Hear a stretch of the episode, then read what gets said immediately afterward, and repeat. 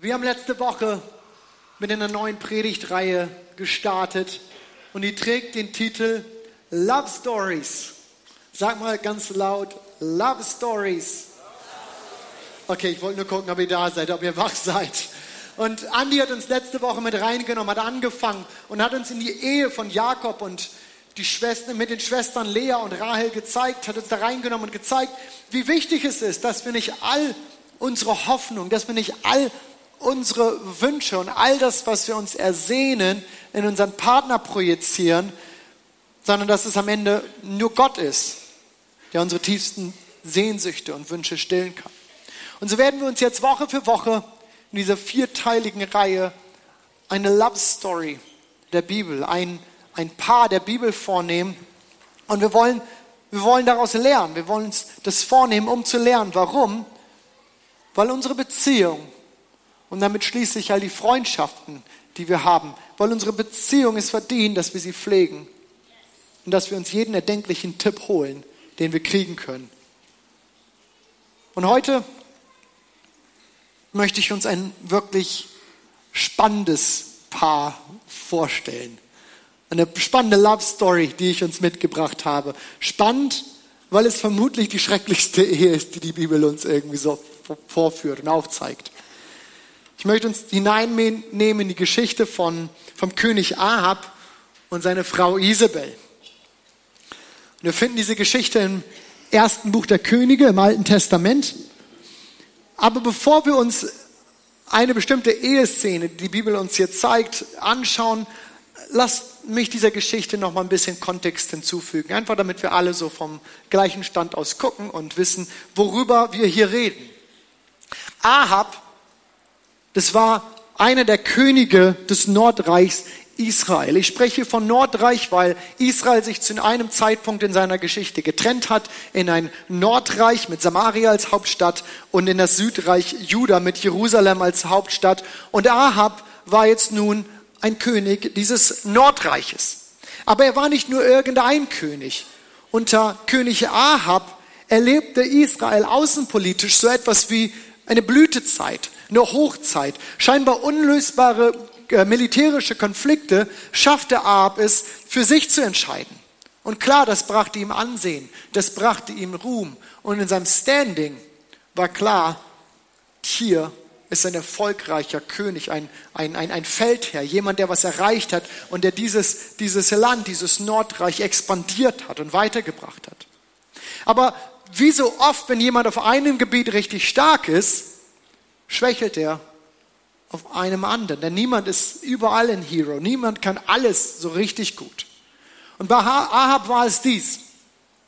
Zu Hause kriegte er den Hintern nicht hoch.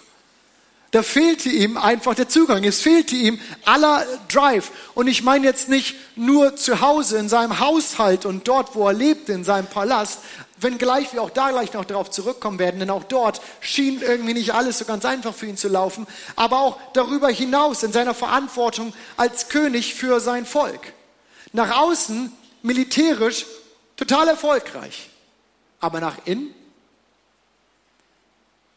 Ahab hätte das Volk Israel zurückführen können zu dem Gott seiner Väter. Das Volk war nämlich mal wieder auf Abwägen. Es war wieder so Blick raus aus der Gemeinde und auf dem Weg raus. Es war am, am Abdriften, auf dem Weg raus.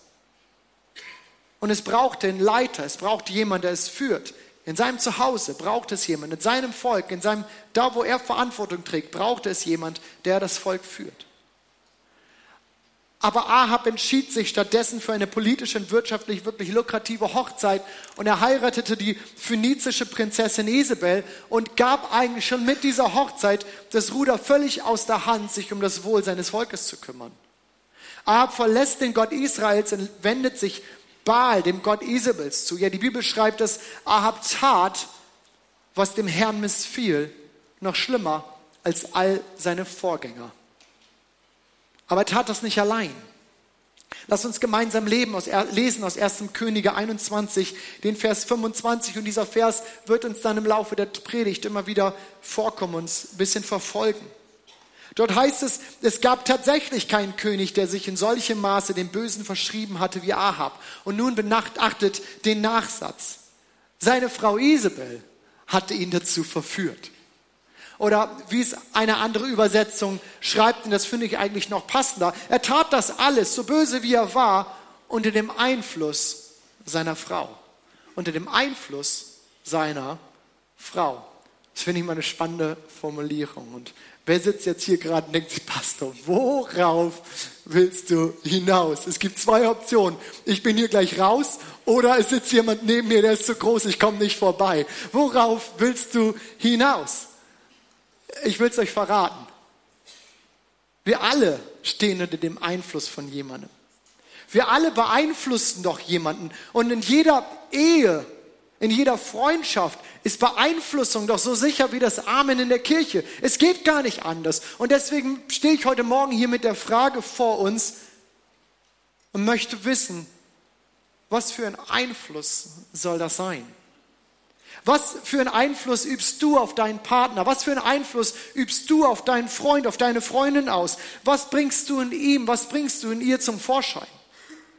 Und diese Frage, die soll uns weiter beschäftigen. Ich komme da gleich nochmal drauf zurück. Aber lass uns zuerst nochmal wieder zurück in unsere Love Story springen. Lass uns erst nochmal zurück zu diesem wirklich sehr interessanten Paar kommen. Ahab und Isabel. Und ich weiß wirklich nicht, was ich verbrochen habe, dass ich über dieses Paar predigen darf. Aber bleibt einfach mit dran. Das ist unheimlich spannend.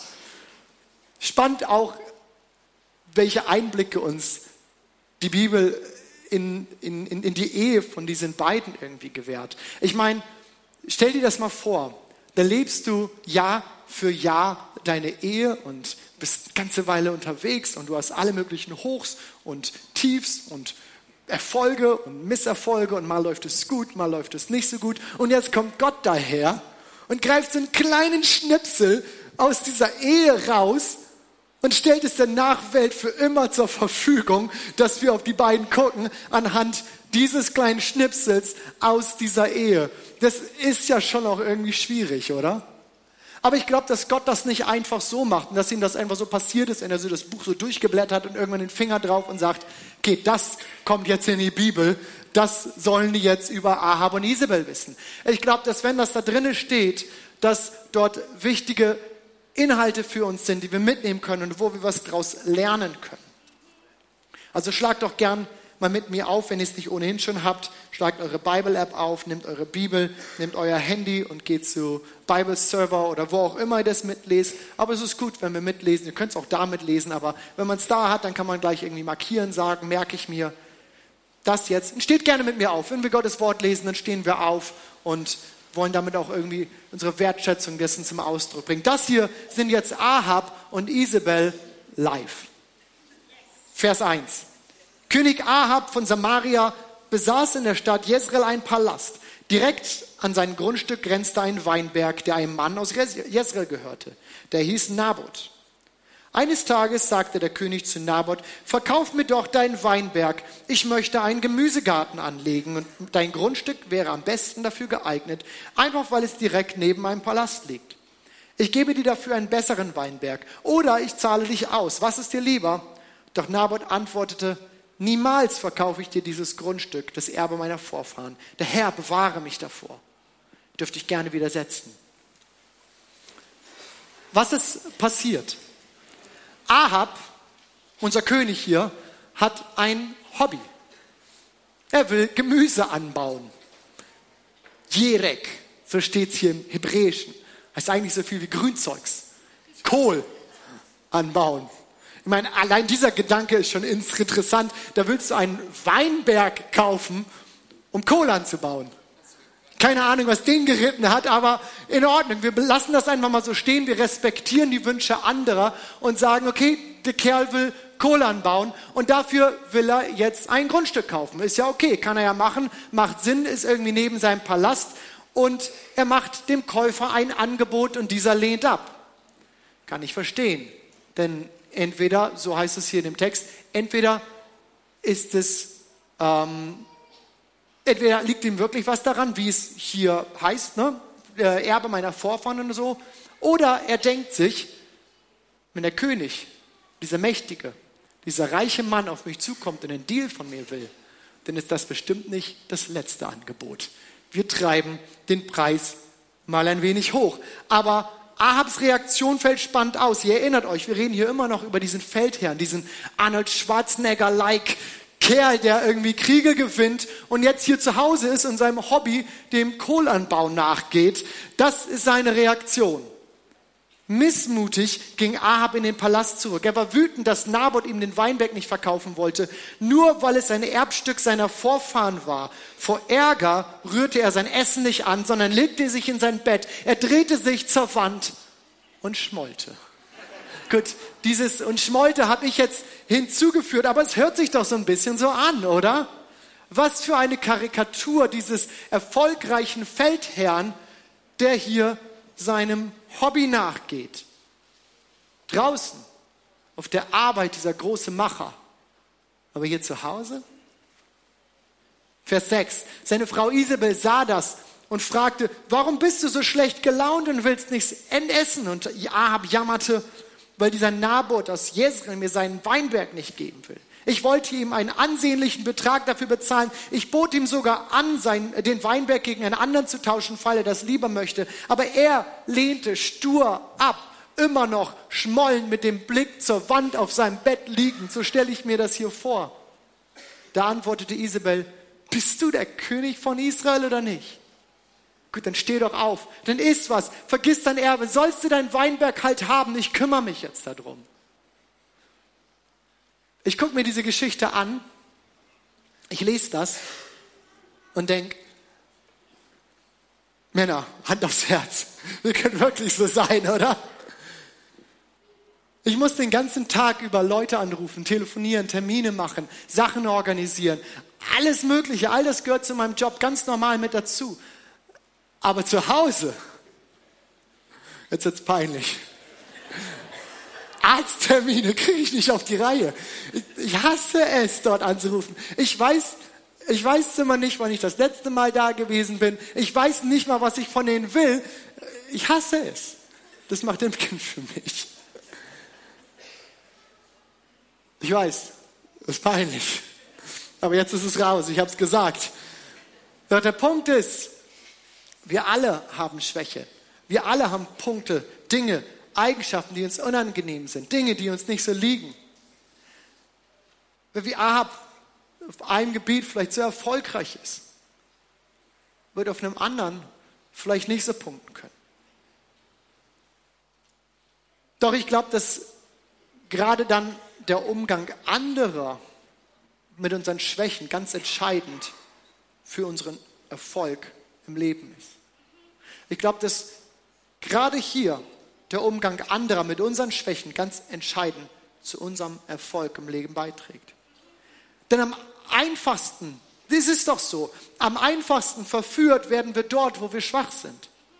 Am einfachsten, am stärksten beeinflusst werden wir dort, wo wir Hilfe brauchen. Und schaut mal, Ahab, außenpolitisch war er so erfolgreich und in diesem Kontext taucht der Einfluss Isabels überhaupt nicht auf.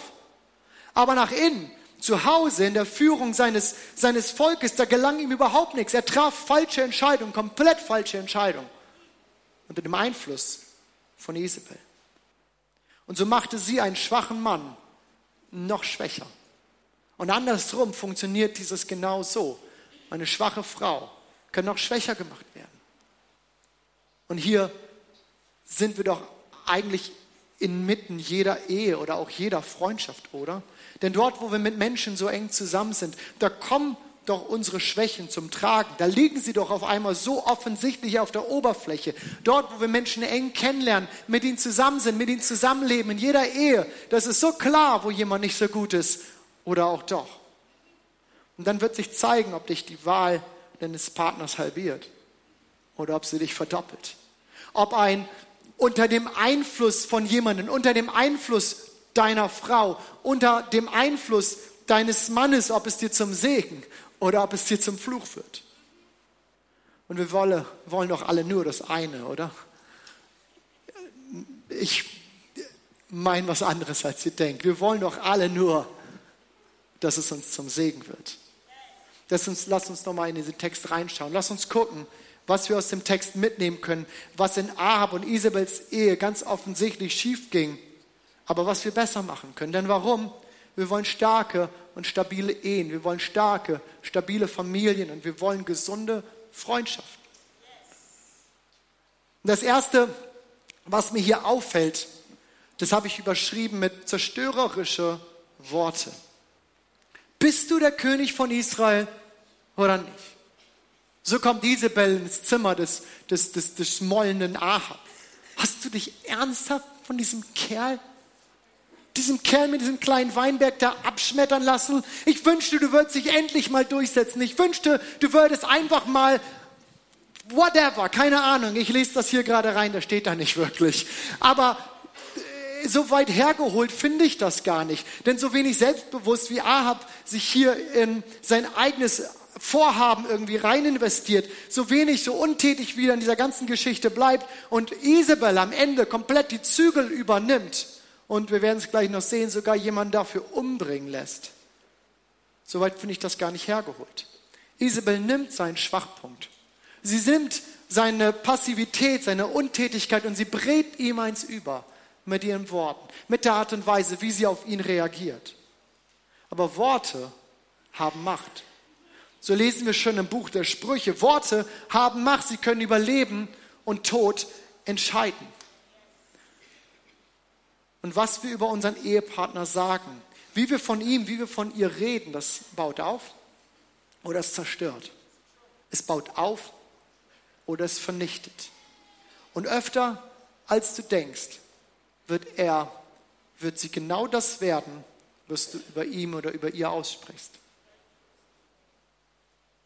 Doch noch nie ist ein Mann, und jetzt greife ich hier gern mal ein paar Geschlechterklischees auf. Noch nie ist ein Mann durch das ständige Nörgeln seiner Frau zu einem besseren Mann geworden, selbst wenn all das, was sie sagt, doch der Wahrheit entspricht. Und noch nie ist eine Frau durch die Unzufriedenheit ihres Mannes zu einer besseren Frau geworden, wenn die Kommentare ihres Mannes immer kürzer, wenn die Konversationen über seltener werden. Wir sind in unseren Schwächen so verletzlich, sei es in der Ehe oder sei es in Freundschaften. Und deshalb lasst uns aufeinander Acht geben. Lasst uns gut auf unsere Worte aufpassen, denn, und ich wiederhole mich hier gerne, sie werden uns halbieren. Sie werden uns verdoppeln.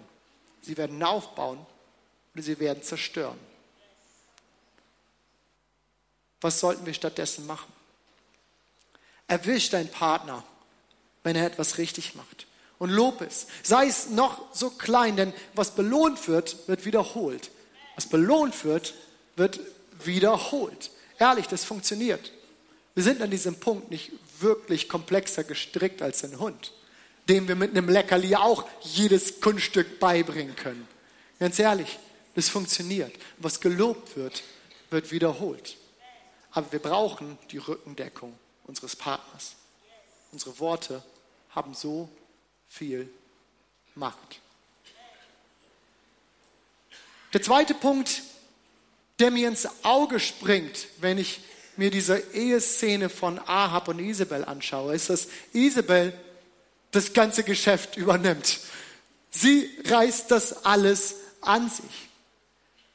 Und ich meine, ich habe überhaupt kein Problem damit, wenn wir uns die Arbeit teilen. Ich finde das sogar sehr gut, wenn man sich Arbeit aufteilt und sich gegenseitig unterstützt. Der eine kann dies besser, der andere kann das besser. Und ich glaube nicht mal, dass es da so große Aufteilung gibt, dass man sagt, Männer können immer das und Frauen können immer das. Ich glaube, dass, dass wir Menschen unheimlich unterschiedlich sind. Und hier würde ich nicht die Rollen-Klischee-Karte spielen wollen. Aber was ist das, was wir hier sehen? Ich nehme es so wahr, dass Isabel die Dinge an sich reißt, dass sie sie nimmt, weil sie meint, dass Ahab es nicht auf die Reihe kriegt. Sie meint, Ahab kriegt es nicht hin und beachte das Motiv.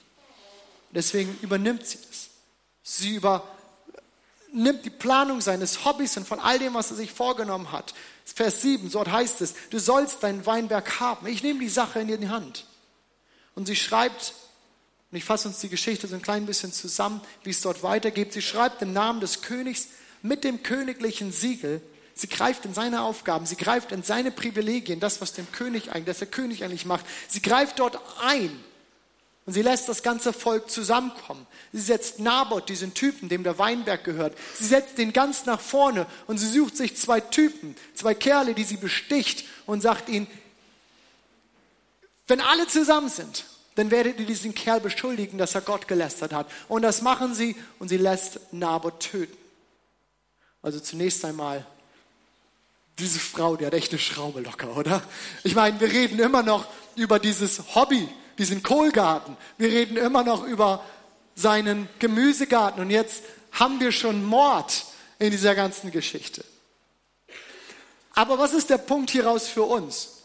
Nicht so sehr, dass wir für Kohlgärten morden sollten. Was ist der Punkt hier für uns? Der Punkt ist, dass wenn wir immer die Lücke schließen und ausfüllen, was wir uns eigentlich von unserem Partner oder hier könnten wir genauso auch den Mitbewohner, hier könnten wir Freunde, hier könnten wir Leute einsetzen, aber ich reiche, reite hier mal auf den Partner rum. Wenn wir immer wieder die Lücke schließen und ausfüllen, was wir uns eigentlich von unserem Partner erwünschen, dann wirst du einen Partner haben. Um nicht zu sagen, du wirst dir einen Partner kreieren, der sich über kurz oder lang zurückzieht und einfach nur darauf wartet, dass es passiert. Einfach weil es zum einen der einfachere Weg ist. Und zum anderen, weil diese Art von Handeln so laut kommuniziert, dass du ihm, dass du ihr nicht vertraust. Und es beginnt in den ganz kleinen Dingen. Imken zum Beispiel. Hi Schatz. Imken zum Beispiel hasst es, die Spülmaschine auszuräumen. Warum? Weil ich sie in der Regel wieder ausräume und wieder richtig einräume. Betonung liegt auf richtig einräume. Ich weiß nicht, ich habe da einfach einen Tick mit, aber was signalisiert es? Es signalisiert, dass ich meine, ich kann es besser und deswegen wird sie sich zurückziehen. Und meine Kleingruppe kennt das genauso. Wo seid ihr? Da hinten. Ich bin der Tetris-Master. Ich räume die Spülmaschine aus, wenn sie nicht richtig eingeräumt war. Und was passiert? Es passiert, dass niemand anders das mag zu tun, zu tun mag. Und klar, das ist vielleicht eine Kleinigkeit. Das ist eine kleine Aufgabe und denkst du, gut, das wird noch niemanden stören und solange du die Kapazitäten und die Zeit hast, das mit der Spülmaschine zu machen, ist doch in Ordnung. Aber genauso kann dieses Verhalten unseren Partner Menschen davon abhalten, der Mensch zu werden, der sie sein können. Mit Gott gegebenen Aufgaben und Talenten. Du willst zum Beispiel, dass dein Mann deine Familie geistlich führt. Dann fang klein an. Nimm das Tischgebet nicht an dich, sondern spiel es ihm zu. Spiel es ihm zu. Und dann, ich springe hier mal zurück zu dem Punkt 1, den wir gerade hatte, hatten. Und dann lob ihn dafür. Dann, dann ermutige ihn, sag, das hat dir gut gefallen, wie gut das war. Und dann nimmst du ihn und drückst ihm einen dicken Kuss auf die Lippen. Glaub mir, das funktioniert. Was gelobt wird, wird wiederholt. Und dein Partner wächst unter dem Einfluss seiner Frau. Und jetzt klingt dieses unter dem Einfluss seiner Frau schon gar nicht mehr so schlimm, oder? Ich meine, von er war der schlimmste König unter dem Einfluss seiner Frau zu diesem hier. Welche Art von Einfluss soll es sein, den wir ausüben? Den dritten Punkt, den ich aus unserer Geschichte mitnehme, habe ich genannt, Verantwortung bleibt Verantwortung. Und vielleicht muss ich das ein wenig erklären. Und ihr lieben Männer, das geht jetzt in allererster Linie uns was an. Die Bibel sagt, dass Gott den Mann als Haupt über die Familie gesetzt hat. In Epheser 5 spricht die Bibel davon. Und dieser Gedanke ist für uns heute in Zeiten der Gleichberechtigung, in der Mann und Frau sich zum Glück auf Augenhöhe begegnen, gar nicht mehr so einfach zu verstehen. Und ich glaube, dass wir ihn auch nicht mit irgendwelchen Rollenbildern vergangener Jahrzehnte und vergangener Jahrhunderte äh, ver äh, verwechseln dürfen. Mann und Frau sind sich zur Ergänzung geschaffen. Sie sind sich ebenbürtig geschaffen und wir brauchen einander. Der eine den anderen und der andere den einen. Aber ich glaube, dass Gott dem Mann eine Verantwortung für seine Familie gegeben hat, eine Verantwortung für das Familie, Wohl der Familie zu sorgen und eine Verantwortung, sie geistlich zu führen. Ihr Männer, es ist unsere Aufgabe, für unsere Familien zu beten. Und ihr Frauen, ihr rettet uns so oft den Arsch. Sorry für den Ausdruck. Aber ihr rettet uns so oft den Arsch mit euren Gebeten. Aber Männer, es ist unsere Verantwortung, zu beten. Wie komme ich aus unserer Geschichte auf diesen Punkt hier? Lass uns die Story ruhig noch mal ein wenig weiter verfolgen. Nachdem, da waren wir ja gerade schon, nachdem Isabel dafür gesorgt hat, dass Naboth tot ist, geht sie zu ihrem Mann und erzählt ihm das. Ab Vers 15 lesen wir, der Weinberg gehört dir. Naboth aus Jezreel, der ihn um nichts in der Welt verkaufen wollte, ist tot. Als Ahab das hörte, ging er sogleich hinaus, um den Weinberg in Besitz zu nehmen. Doch der Herr sprach zu Elia aus Tischbe, das ist dieser große Prophet Elia, von dem wir so viel im Alten Testament lesen. Steh auf und geh zum König Ahab von Israel. Richte ihm folgende Botschaft aus. So spricht der Herr. Du hast gemordet und jetzt auch noch geraubt. Spannend, oder? Ich meine, Isabel hatte doch den Mord in Auftrag gegeben. Aber weil Ahab seine Verantwortung hat komplett liegen lassen, komplett hat missachtet, kommt Gott und macht ihn für diesen Mord verantwortlich. Denn was war der Grund, warum Isabel hier in dieser Geschichte die Verantwortung so komplett an sich riss? Sicherlich, vielleicht ist das auch ein wenig Spekulation mit da drin, aber wenn wir uns den Kontext dieser Geschichte angucken, finde ich, kann man das da so rauslesen. Vielleicht war es so, dass Ahab zu Hause schon eine ganze Weile keine Verantwortung mehr übernommen hat. Er hat sich um das Wohl seines Volkes nicht gekümmert. Er hat nicht dafür gesorgt, dass sie dem Gott Israels nachfolgen, sondern ist selber einem anderen Gott nachgelaufen. Doch Verantwortung bleibt Verantwortung.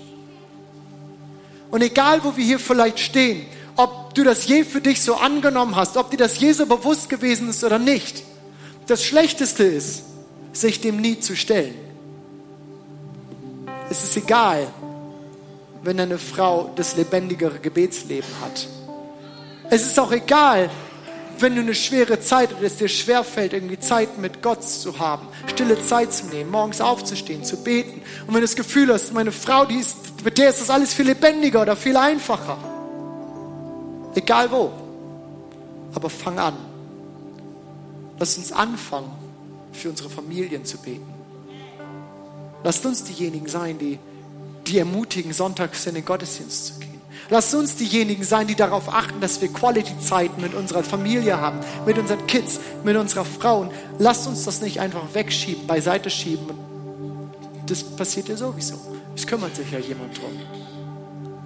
Wir prägen mit unserem Handeln und wir prägen mit unserem Nichthandeln. Mit all dem prägen wir. Ihr Lieben, und hier meine ich jetzt wirklich wieder uns alle. Ab und Isabel, das ist schon echt ein skurriles Paar, muss ich zugeben. Aber das hier können wir mitnehmen aus dieser Geschichte und von diesem Paar. Unsere Worte können aufbauen oder können zerstören. Lasst uns einander den Raum lassen, in unser Potenzial zu wachsen. Und Verantwortung bleibt Verantwortung. Dass wir beeinflussen und dass wir beeinflusst werden, das steht völlig, außen, aus dem, völlig außer Frage. Und in jeder Ehe, in jeder engen Beziehung ist Beeinflussung das Normalste, das Natürlichste in der Welt. Die Frage ist nur, welches Zeugnis uns dabei ausgestellt wird. Welches Zeugnis wird mir, wird dir ausgestellt unter dem Einfluss von Michi, unter dem Einfluss von Sonja, unter dem Einfluss von Taras? Welches Zeugnis wird uns ausgestellt? Wir können halbieren oder wir können verdoppeln. Was werden wir tun? Lass uns doch gemeinsam aufstehen. Ich muss ehrlich sagen, dass Gott mich in der Vorbereitung auf diese Predigt an ein paar Punkten überführt hat. Und ich muss Imke, meiner Frau, auch Entschuldigung sagen. Manches, was ich vernachlässigt habe. Und ich glaube, dass es manchem heute Morgen so geht, und Gott einzelne Punkte vielleicht bei dir angesprochen hat. Und ich möchte dich ermutigen, dass du keinen Tag, dass du keine Nacht vergehen lässt, um nicht mit Gott darüber zu sprechen und eine Entscheidung zu treffen, Dinge zu verändern. Für dich für die Beziehung, in denen du lebst. Und ich möchte dich ermutigen, dass du keinen Tag vergehen lässt, nicht Entschuldigung zu sagen zu Menschen, das vielleicht Not tut. Und ich werde heute Morgen nicht fragen, wer auf diese Predigt in irgendeinem Punkt hier in Bezug auf Beziehung und deine Beziehung, deine Ehe reagieren möchte. Aber ich möchte für uns alle beten. Dann seien wir ehrlich, wir kriegen das nicht alleine hin. Wenn es immer so leicht wäre, das Richtige zu tun, dann würden wir es doch tun, oder?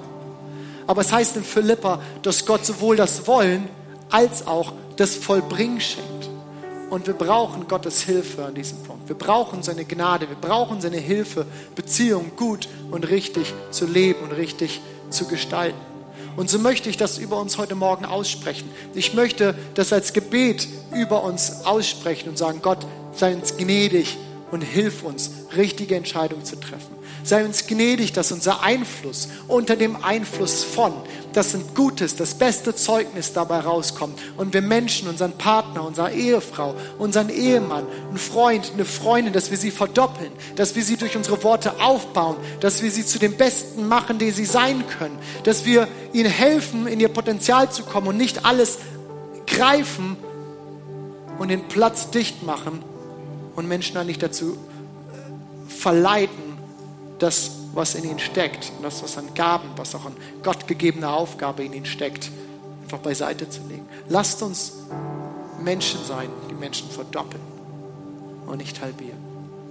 Gott, so möchte ich dich bitten um Gnade. Ich möchte dich bitten um deine Hilfe.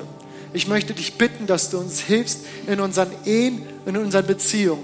Ich möchte dich bitten, Herr, dass du uns hilfst, richtige Entscheidungen zu treffen. Und wir stehen hier vor dir und sagen, Herr, wir wollen gerne die richtigen Dinge tun. Aber wir brauchen nicht nur das Wollen und die Überführung, wie in so einem Moment hier jetzt gerade, sondern wir brauchen auch deine Hilfe, es am Ende auszuleben. So möchte ich uns segnen, jeden von uns, und unter Gottes Segen stellen, jede Ehe, jede Freundschaft. Ich möchte sie unter deine Gnade, unter deinen Segen stellen, Herr. Und wir bitten um deine Gnade und deine Hilfe, Jesus, in deinem Namen beten. Amen.